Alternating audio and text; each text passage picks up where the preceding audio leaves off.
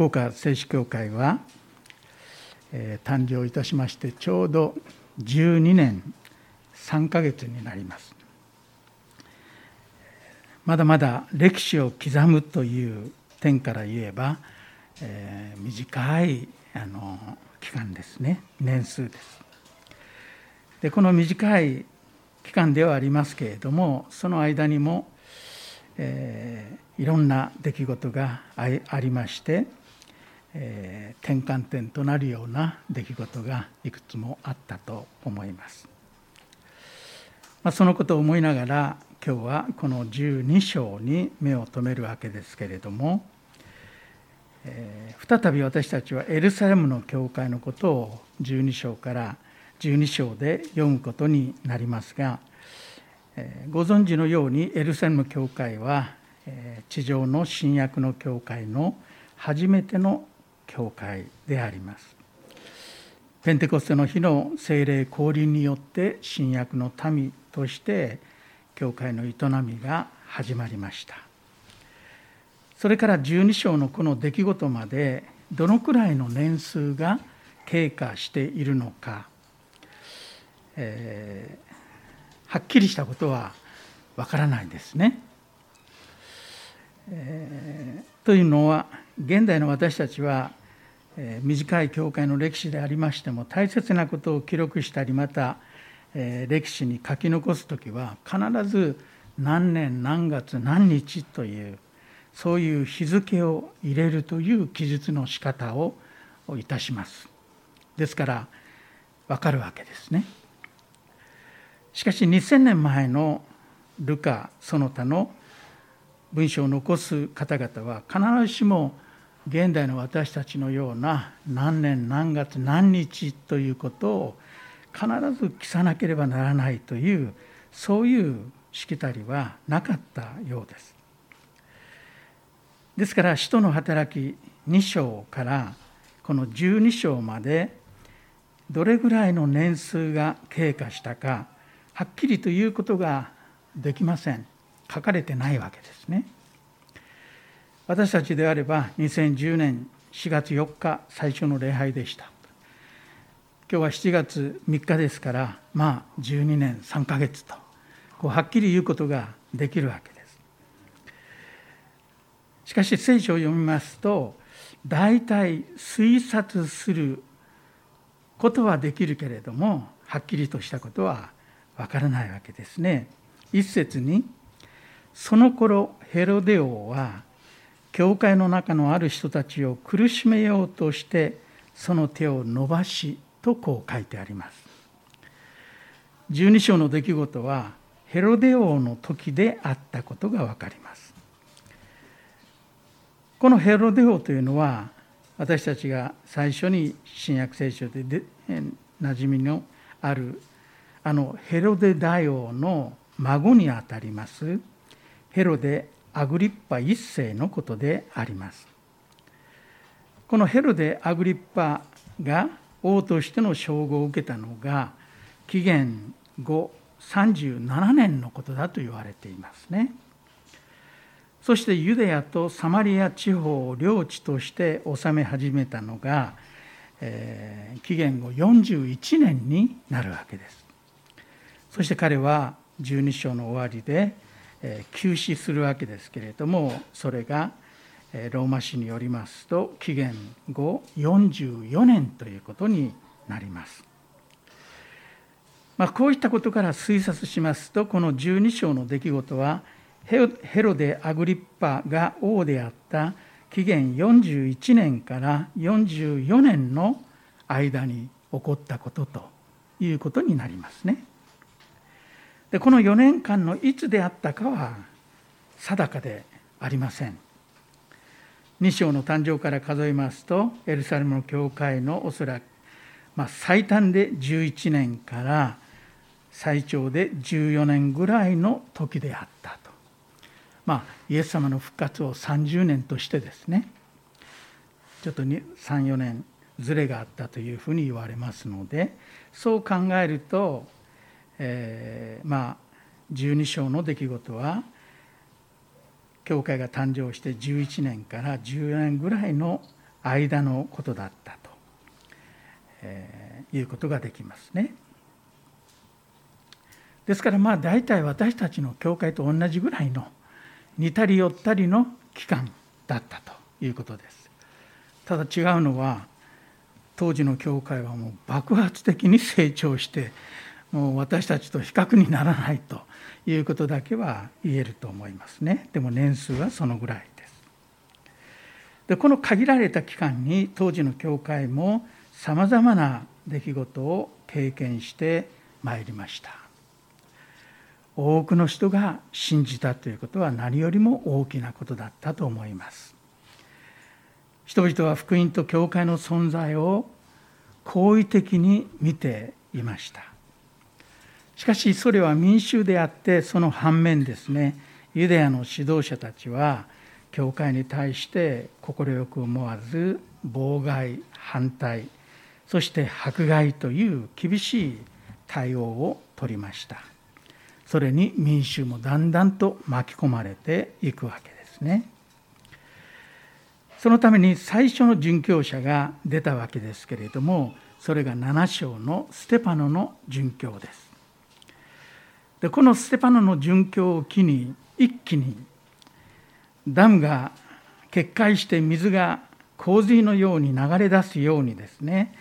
大迫害が起こりました。発祥です。エルサレムの教会から人たち以外の信者たちは皆周辺に追放されて散らされていきました。エルサレムの教会はそういう意味で一気に小規模な群れに縮小せざるを得なかったと思います。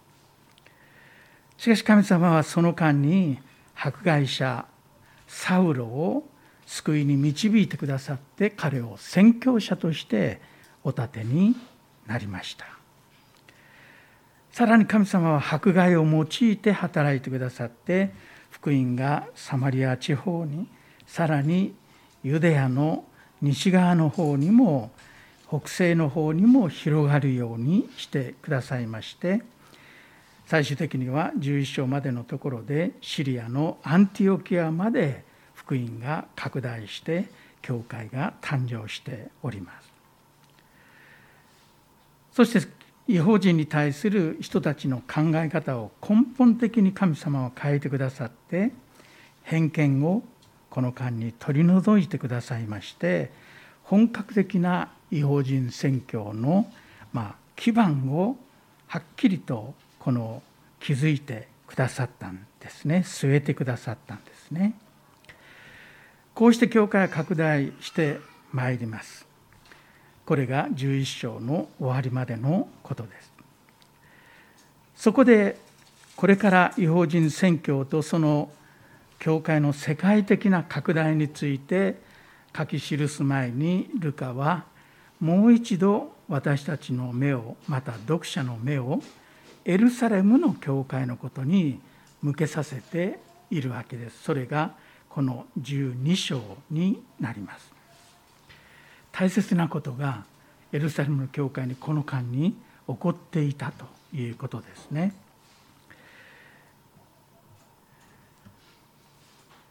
一節に「その頃」という言葉がありますけれどもその頃エルサレムで起こった出来事をルカは非常に短く記録しています。先ほど言いましたように紀元41年から44年までの間にのその頃ですねそれよりもっと狭い期間を意識していたのかもしれませんけれどもその頃起こった出来事としてルカが記録しているのはヨハネの兄弟ヤコブがヘロデによって殺されたということです。兄弟ヨハネの、えー、ヨハネの兄弟ヤコブの殉教ということですね。でヨハネの兄弟ヤコブという書き方があえてしてあるのは、え、おそらく主の兄弟ヤコブイエス様の弟のヤコブと、え、区別するためであっただろうと思います。でこのヤコブ兄弟はヨハネですがこのヨハネヤコブという兄弟がどういう人たちであったかということは皆さんも福音書の中でよくご存知だと思いますね。彼らはガリレアの漁師でした。気象は非常に穏やかではなくて彼らのあだ名は雷の子ボアネルゲという子でした。まあ激しかったんでしょうね。雷が突然ピカッと光ってドーンと落ちてくるように、えー、非常に激しい気象を持っていた。雷の子だった。でも後にはヨハネは愛の人という呼ばれるほどになるわけですね。でまた性格もですね少々というかだいぶというか厚かましいところもあったようですね。でそれはお母さんからも受け継いでいたんじゃないかと思うんですがお母さんと兄弟のこの2人と伴ってイエス様のところに行って実に厚かましいお願いをしたと。あなたが天の御国におくらいに位に疲れる時にはこの子を右にこの子を左につかせてくださいませんかと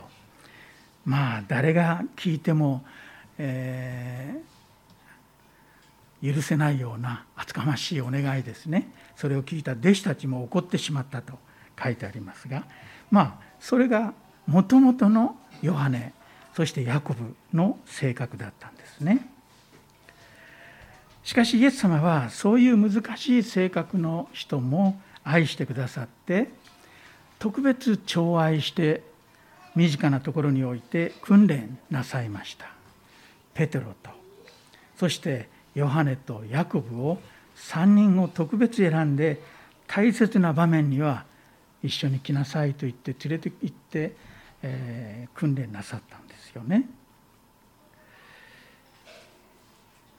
そしてペンテコステになりまして教会が誕生して彼らは兄弟揃って教会の指導者の一人になります2章でヤコブの名前が出てきますけれども以来彼は前面に出てきませんペテロと一緒に逮捕されたのもヨハネおにあの兄弟のヨハネでしたでもヤコブのことが突如としてこの12章に出てくるわけです。ヤコブもやはり初代教会の指導者の一人と外からも見られていたんだろうと思いますね。ヘロデは彼を捕らえてそして殺害いたします。こうしてヤコブは2人目の初代教会の殉教者になります。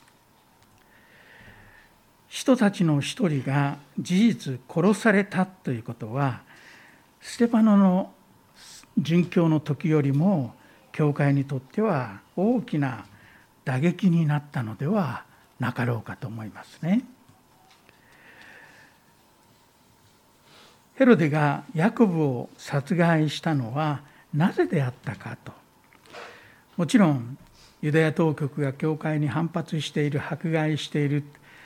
そういった雰囲気を見てそこに手を貸すようなことをすればユダヤでの人気が安定するのではないかという計算があったことは当然だと思います。3節のところにヤコブを殺した後ですねそれがユダヤ人に喜ばれたのを見てさらにペテロも捕らえにかかったさらにとこう書いてありますからすでにヤコブを捕らえる時にもユダヤ人に気に入られようという動機があったんだということができると思いますね。そうしてヘロデは自分の若干弱い立場を民衆の心を得ることによって少し強くしようとしたんだろうと思います。おじいさんにあたるヘロデ大王は井戸間屋の人ですからユダヤ人から見れば外国の人ということになりますね。さらにヘルデ・アグリッパ自身も、え、この12章に出てくるヘルデもローマの教育を受けそしてローマの力を背景としてこのユダヤを統治するものになっていましたのでユダヤ人の人々にまあ気に入られるようなことをしなければならなかったんですね。人気を得たいという心があったわけです。それでヤコブを殺害いたしました。そしてそれは彼が望んだ通りにユダヤ人たちに気に入ってもらった。ああヘロデもなかなかいいことをするじゃないかと。我々の意を組んでくれてるじゃないかと、まあ、ユダヤの人々は思ったわけです。そこでヘロデはそのことに気を良くしましてさらにユダヤ人たちの支持を得て自分の立場を確固なものにするために今度は人たちの中の文字通り中心人物であったペテロを逮捕しますそして牢に入れますその時に普通では考えられないほど厳重な監視をつけるんですね。どういう監視をつけたかというとこのペテロを捕らえて牢に入れて4人1組の兵士4組に引き渡した。もう24時間監視体制を取らせたというんですね。そして牢屋も厳重に鍵をかけさせます。ペテロがもし政治犯であればユダヤの指導者に対していつもいつも立てついているようなあるいはヘロデをヘロデの存在を脅かすような政治活動をしていたものであればこういった対応はわかる気がします。でも福音を述べ伝えて人々を助けているまあ良い行いをしている何一つ政治的な危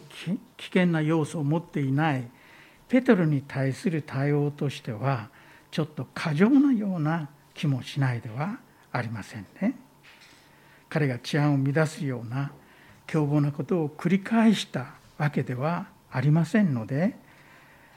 ここまでやるのかなとこう思います。でも摂理のうちに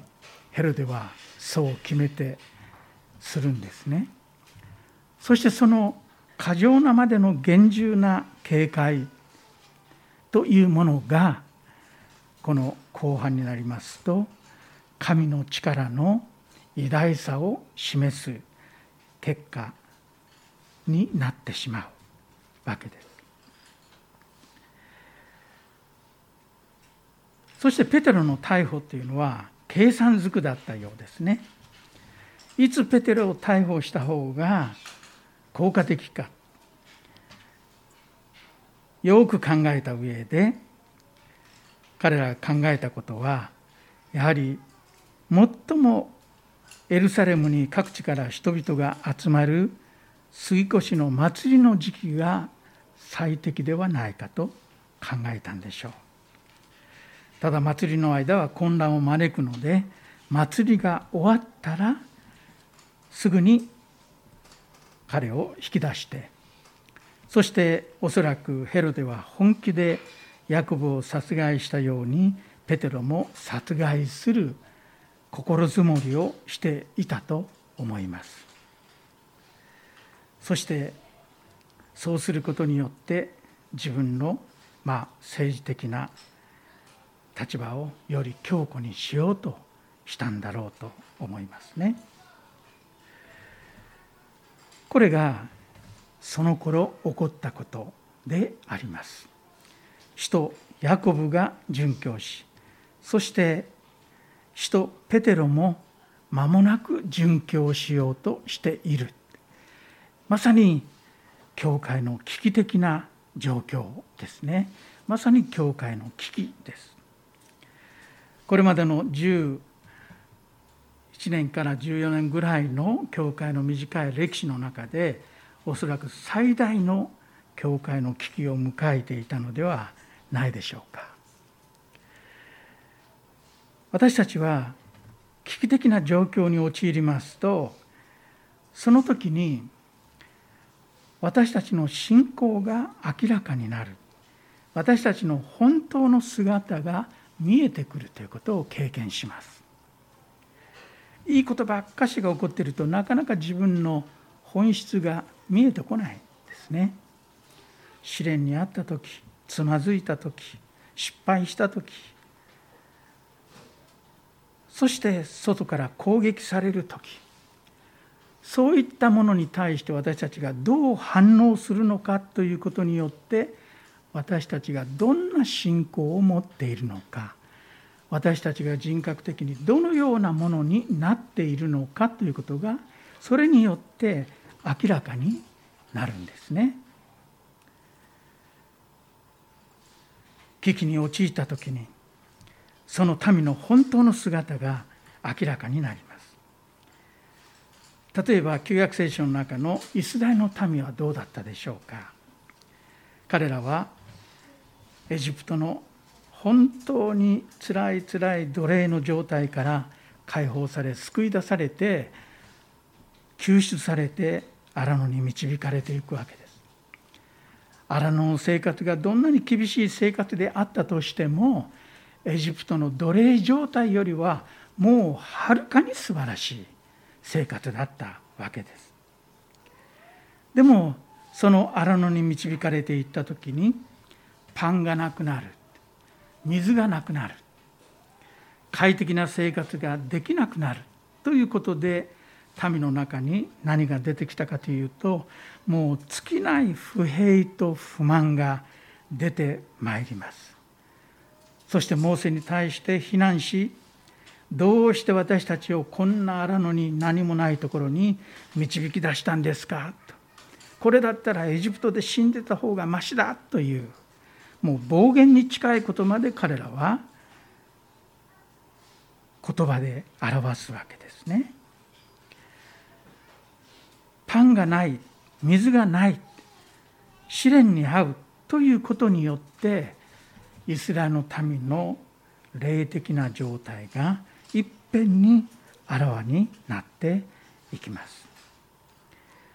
彼らの中には神様の導きに対してなぜ神様がこのようなことをしてくださったのかということに対して無知であります。全くそのことを正しく理解しておりませんでした頭では理解したつもりになってたんでしょうけれどもパンがなくなって水がなくなるともうそういうワッペンで貼ったようなペタペタ貼ったような知識はいっぺんに剥がれていっちゃうんですね。そしてなかなか感謝ということを彼らは知ることができませんでした。かえってエジプトが良かった。あそこで肉鍋を食べたけど美味しかった。ニンニクもニラも良かった。ともう一度食べたいものだと思うわけですね。それに対してモーセは本当に忍耐して取りなし続けて40年モーセも不信仰でなかった。モーセもその民と共に40年を過ごすのであります。それに対してイエス様は危機の時に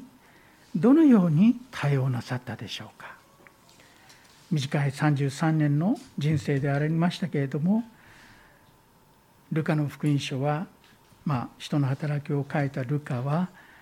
特にどの福音書よりもイエス様の祈りを多く書いている福音書だと言われます。ヨハネもイエス様の神様との道との交わりということをたくさん書いております。イエス様は危機の時に何をなさったかというとやはり神様との交わりの中に逃げて逃れ場に逃れておられます。道地の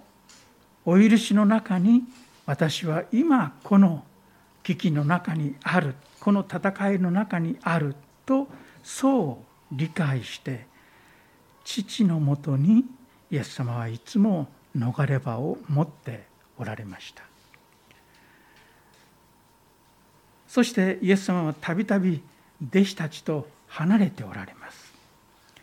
先に弟子たちを向こう岸に行かせて自分だけ残ってそして自分だけ一人山に登ってそこで祈りながら夜を明かされたということもありました、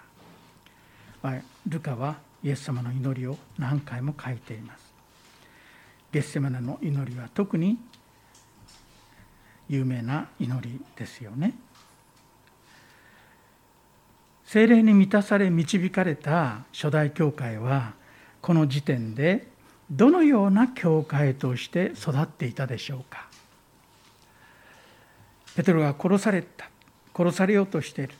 その前にすでにヤコブも殺害された。その前にはもう信徒指導者のステパノも殉教してる。そういう状況の中で我々は一体何をしているのだ？教会の指導体制が間違ってるんじゃないか？私たちはイエス様のことを大胆に伝えすぎたんじゃないか？もっとこうしてこうしてこうしてユダヤの人々を魚でしないようにうまくやれたんじゃないか？非難しようと思えばいくらでも非難できたかもしれません。ペテロがヤコブと同じように殺されたらどうするんですか？誰がその責任を取るんですか？今からその対策を考えるべきじゃないですか？議論すればエンドレスにいろんな意見が出たでしょう。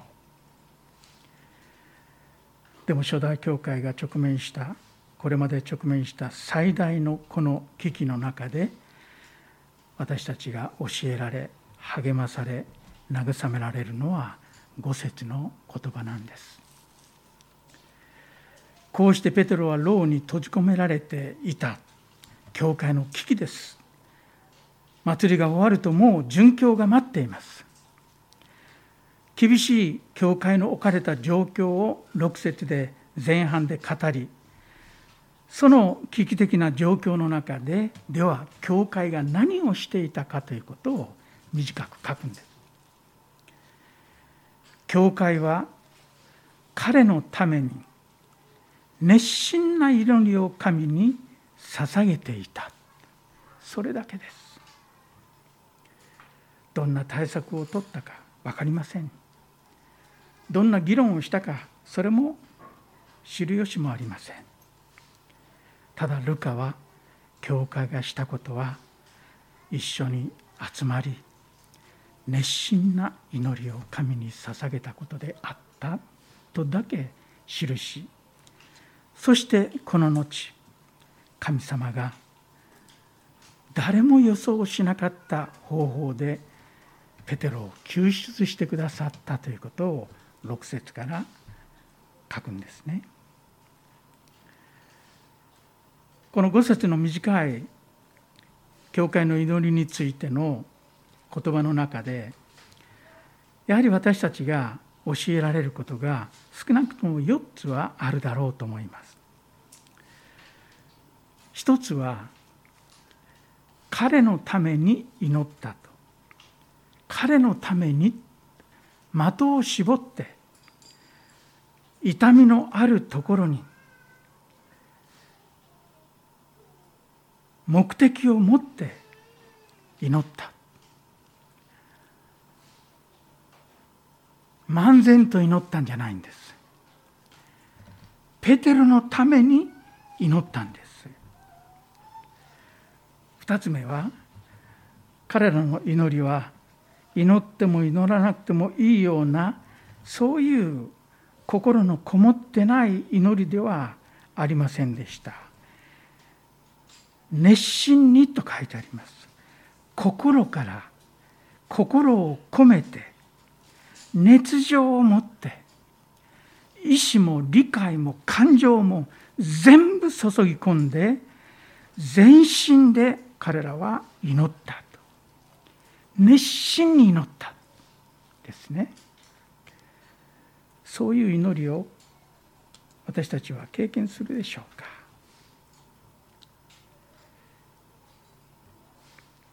そして3節で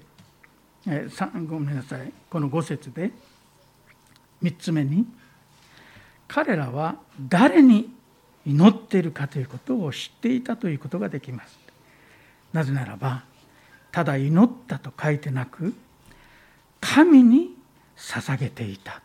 神にとこう書いてありますね。私たちは誰に祈ったのか祈っているのか誰にお願いをしているのかその誰に誰ということを知らなければ祈りはただの言葉の遊びになってしまいます。彼らは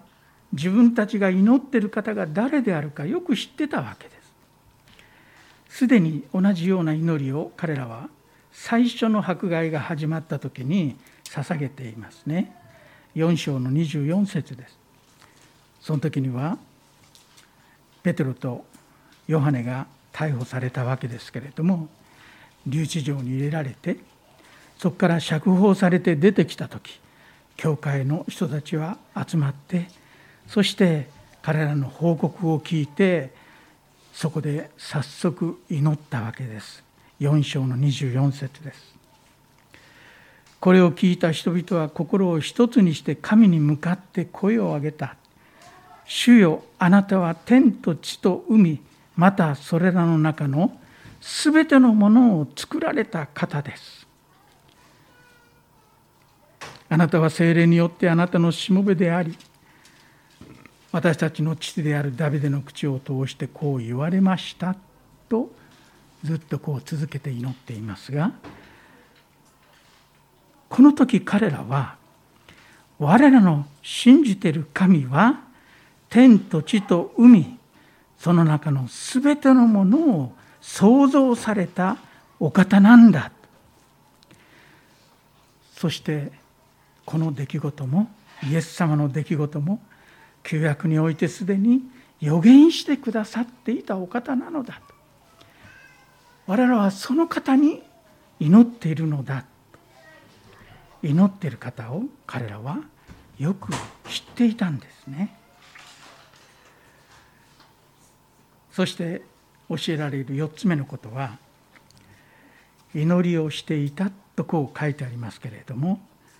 これは現在形の分子形が用いられておりますので祈り続けていたということになります。一言祈って終わりましょうじゃない。二言祈って終わりましょう。三人の人にも祈っていただいて終わりましょうじゃない。いつ祈りを終わってよいのかわからない状況なんです。いつまでも答えられるまで祈り続けましょうと言って彼らは祈り続けたということですね。私たちはこういう祈りをやはり教会としても経験し知る必要があるだろうと思います。祈りはうまく祈れるかどうかが問題ではありません。クリスチャンになって最初に祈り会に出席した時に「井上さん祈ってください」っていうのがもう恐怖の言葉でした。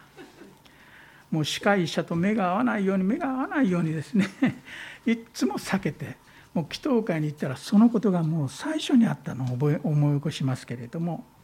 まあそういうところからみんな祈り始めるんですが私たちの教会としての祈りはどういう状況でしょうかね。皆さん祈りを毎日捧げておられると思います。それはどういう祈りでしょうか。通りっぺんのお祈りでしょうか。そこに何か切実さ真剣さ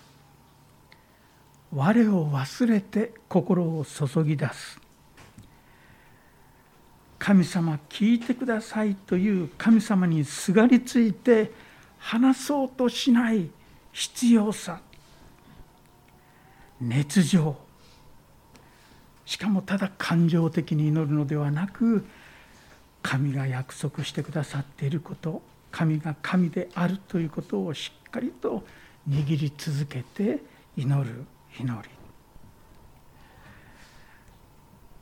私たちは聖書を理解しなければなりませんがそれで終わりとしてはならない。聖書を理解することが私たちの目的ではありませんし終わりではありません。理解したならば神様の素晴らしさに私たちは圧倒されるはずです。ある先生がアメリカの伝道旅行日本人協会の伝道旅行に行って車に乗って旅行しながらある峠を越えた時に同乗してくださっていたその送迎の先生とエプソビトの手紙を読み始めた。読んでお祈りしましょうということだったようです。でもエペソビテの手紙を一章から読み始めたら止まらなくなってしまった。そして一章からずっと6章まで車を止めて2人で読んだ。読んで読み終えた途端にもう涙涙で祈れなかった。あのエペソビトへの手紙の中に記されている福音の豊かさ私たちクリスチャンに与えられている霊の富の豊かさがもう溢れ流れるようにして入ってきてそれはもう感動であった